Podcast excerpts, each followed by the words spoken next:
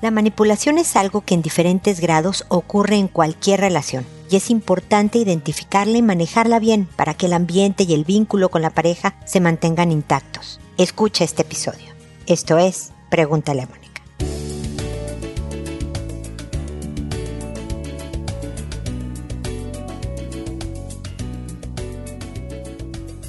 Bienvenidos amigos una vez más a Pregúntale a Mónica. Soy Mónica Bulnes de Lara como siempre, feliz de encontrarme con ustedes en este espacio que hoy maneja o trata de un tema pues delicado en la relación de pareja. Como decía yo al principio, la manipulación puede ocurrir entre padres e hijos, hijos a padres, entre amigas, entre compañeros de trabajo, jefe, en cualquier relación pero hoy me enfoco en la relación de pareja porque si es una manipulación en grados altos, se puede incluso catalogar como abuso psicológico. Entonces, como ven, es un tema que hay que saber identificar porque hay muchas formas de manipulación. El chantaje emocional es que qué horror, me deprimo cada vez que tú haces esto, hasta negar algo que viste o que ocurrió no, no es cierto. El otro día veía, ¿qué película es esta? El musical Chicago, ¿se acuerdan? Que una mujer descubre, pasan muchas cosas en la película desde luego, pero una mujer descubre a su pareja con dos mujeres en la cama, no una, dos. Y él está diciendo que no le engaña, que le, dice, ¿a quién le vas a creer? ¿A tus ojos o a lo que yo estoy diciendo? ¿No? El hacerte pensar de una manera menos ridícula del ejemplo que acabo de dar, que lo que tú sabes no es, de lo que sucedió no pasó,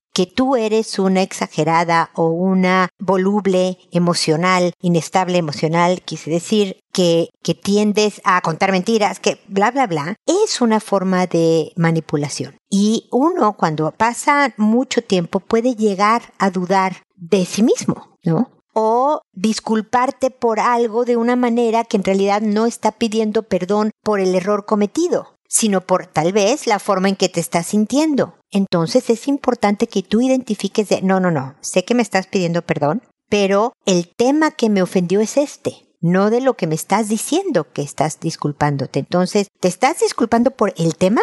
¿Me estás diciendo que reconoces que te equivocaste?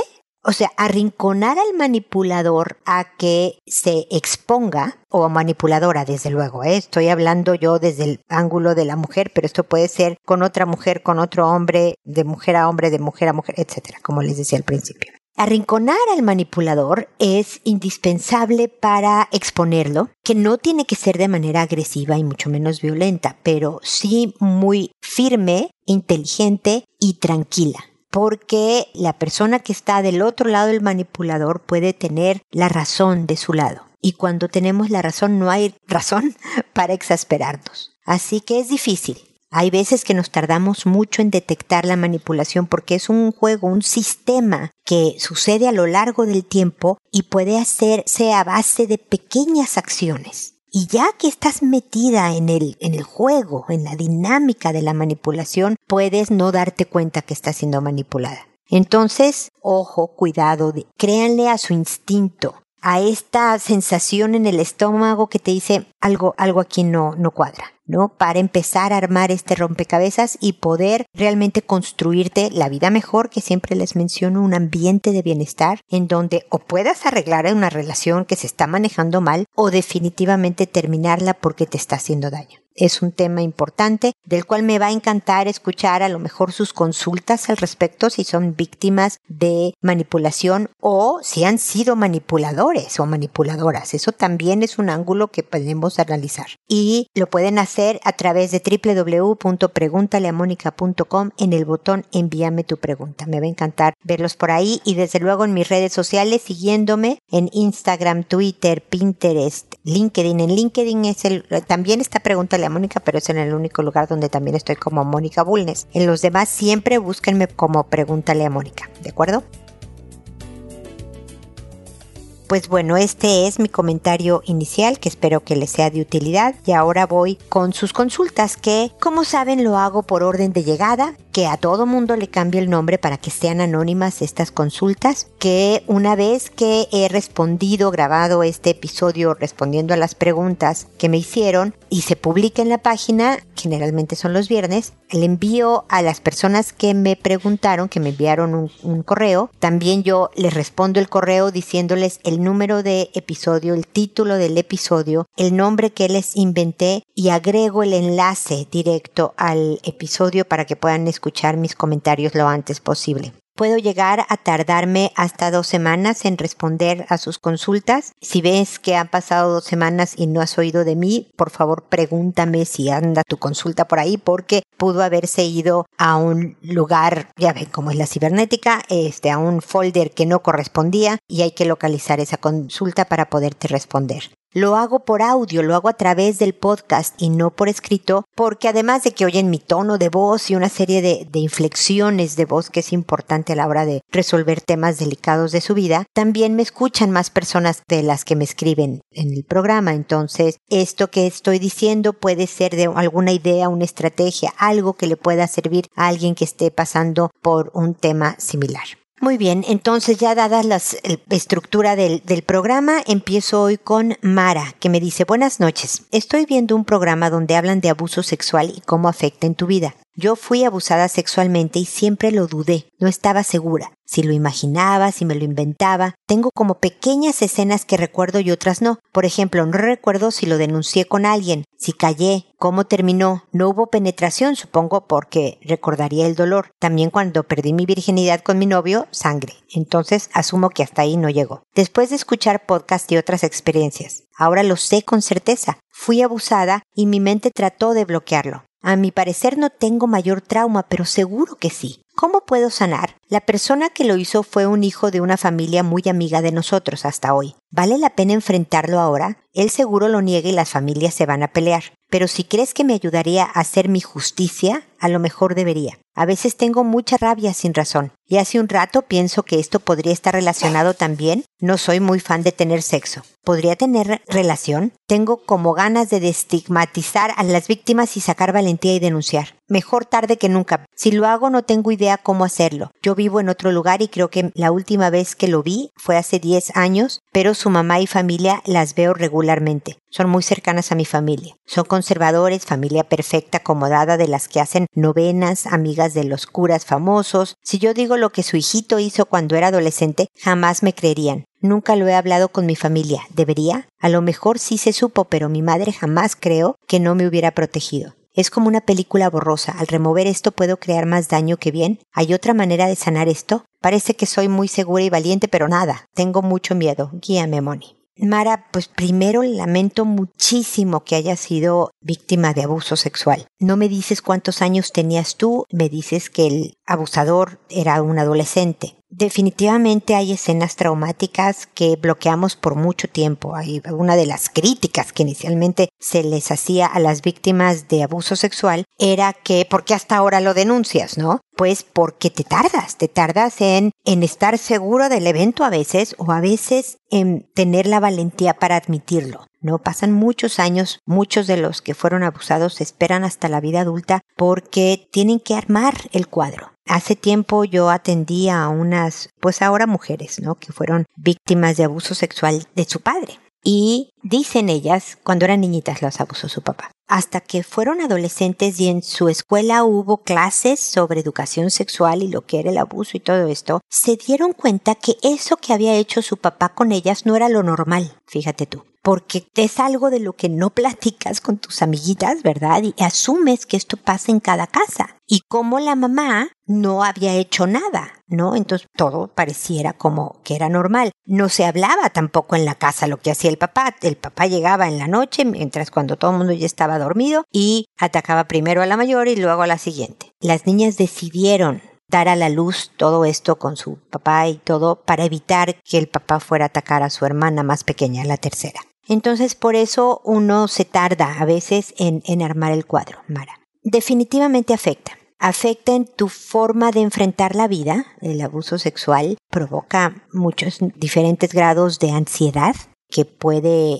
impactar, por ejemplo, cuando tienes problemas cuando te sientes desafiada o desde luego cuando te sientes amenazada o en peligro, ¿no? La forma en que estableces relaciones interpersonales con cualquier persona, pero en particular, por supuesto, con la relación de pareja y desde luego en la relación sexual. Puede ser, Mara, porque también hay casos en donde lo procesaste, lo pusiste toda esta etapa traumática o escena, no sé si fue más de una vez, la pusiste en un lugar donde no te estorbó demasiado y has podido hacer una vida. Pero dices que ahora estás con mucha rabia. Esa ira no es sin razón, tiene un motivo. Y creo que te podría ayudar a lo mejor a hablar sobre esto, así como me lo cuentas a mí, hablar primero con tu familia. El peligro que a mí siempre me sucede con los abusadores que no son denunciados, Mara, es que no sabes si lo siguió haciendo. No sabemos si este joven nada más lo hizo durante la adolescencia, porque el impulso sexual, porque la curiosidad por lo que tú quisieras y lo dejó de hacer después. Si solo lo hizo contigo, lo hizo con más gente, o si lo sigue haciendo.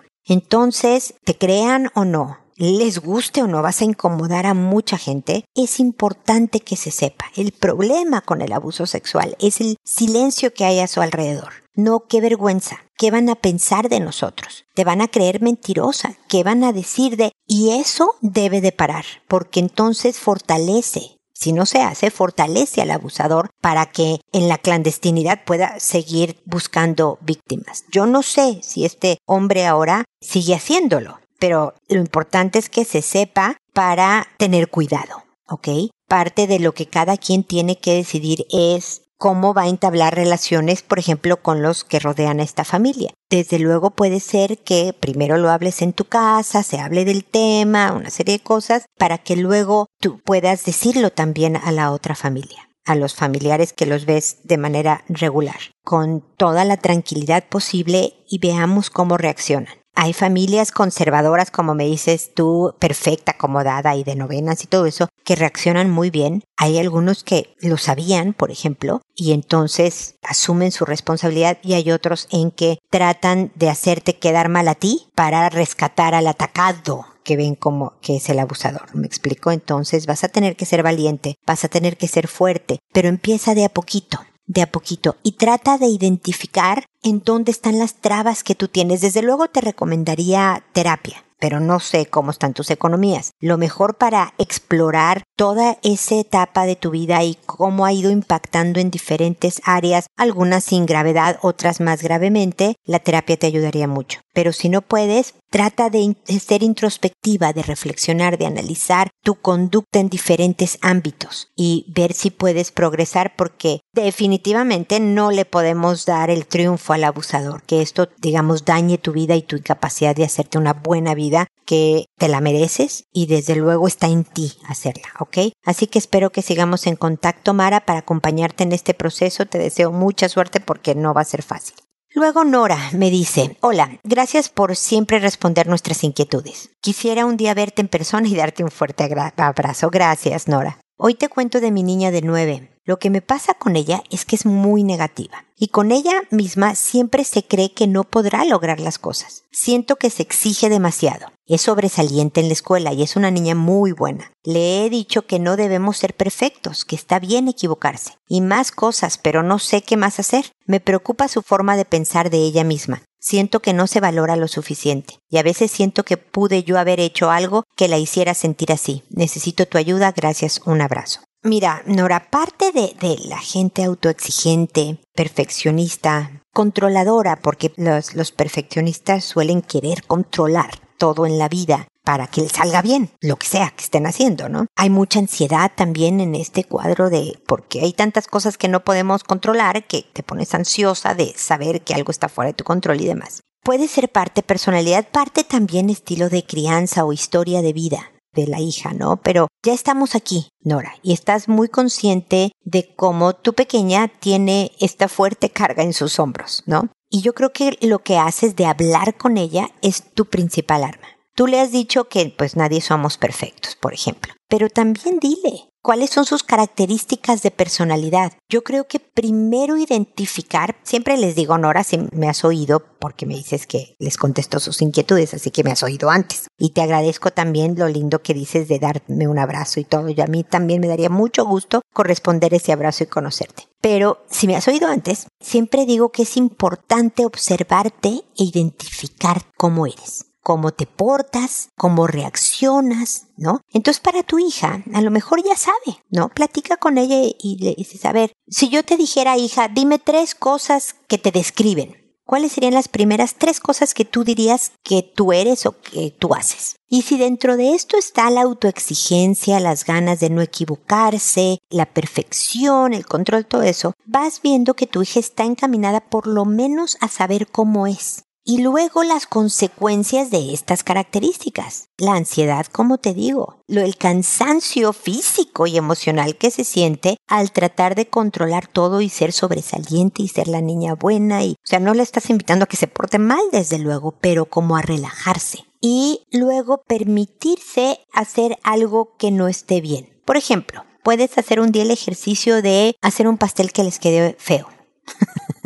o de tender mal la cama y ayudarle a tu hija a identificar lo que las emociones involucradas en saber que algo no está quedando bien. Por ejemplo, si no le fue bien en una prueba o hizo medio medio una tarea, que tenemos que agarrar la que sea, porque si me dices que es sobresaliente y perfeccionista, agarra la menos mejor.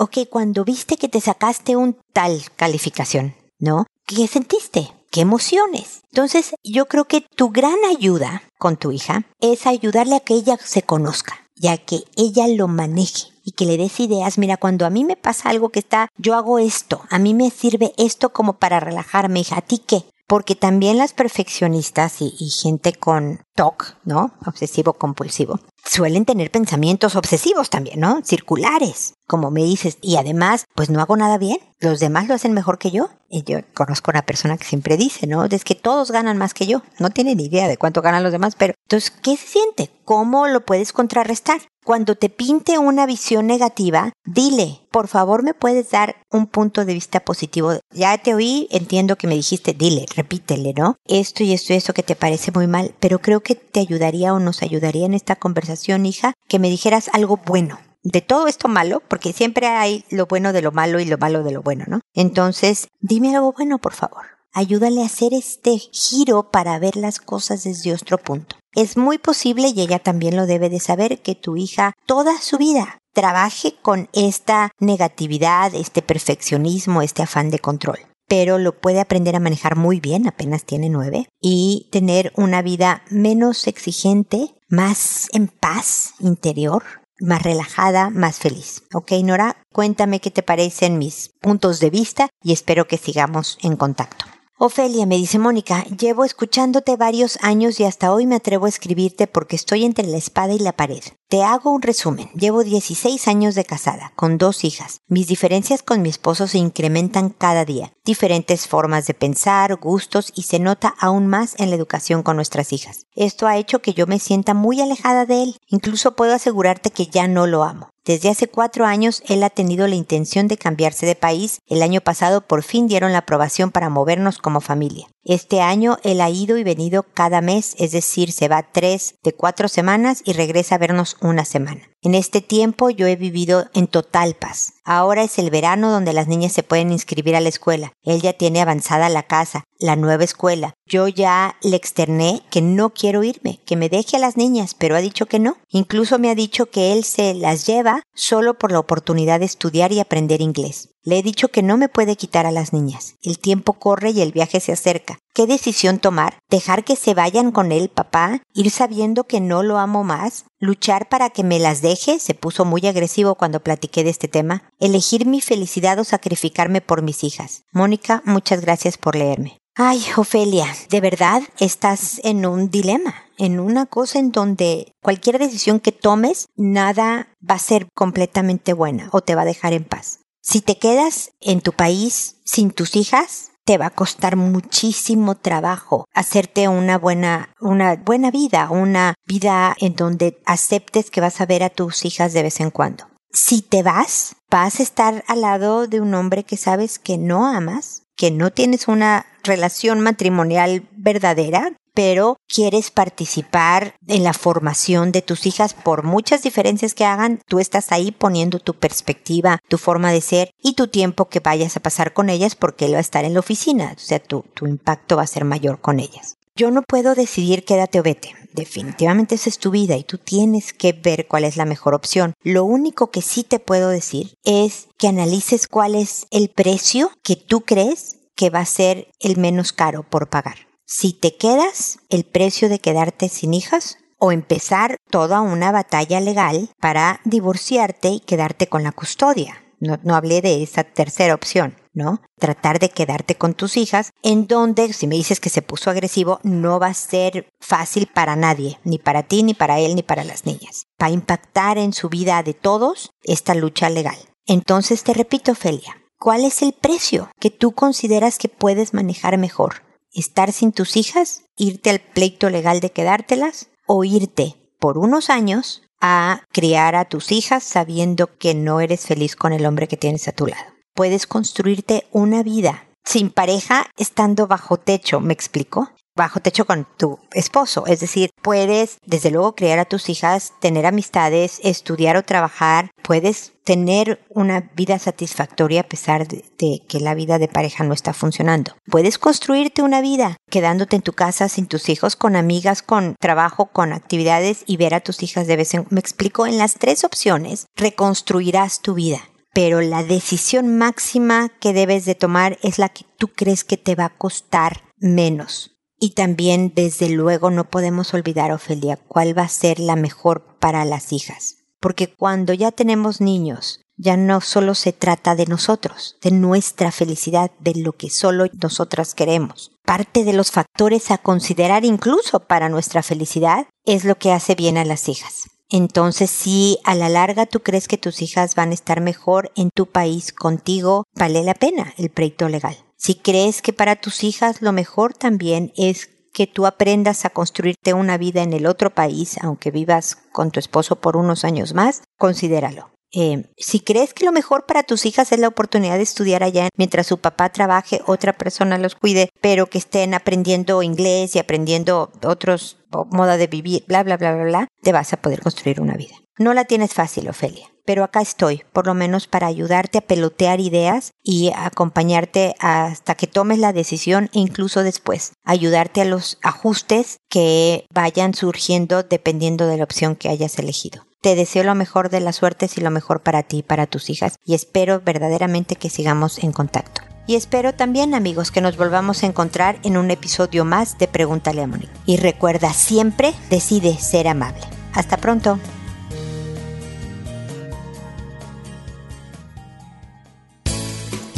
¿Problemas en tus relaciones? No te preocupes, manda tu caso, juntos encontraremos la solución www.preguntaleamónica.com. Recuerda que tu familia es lo más importante.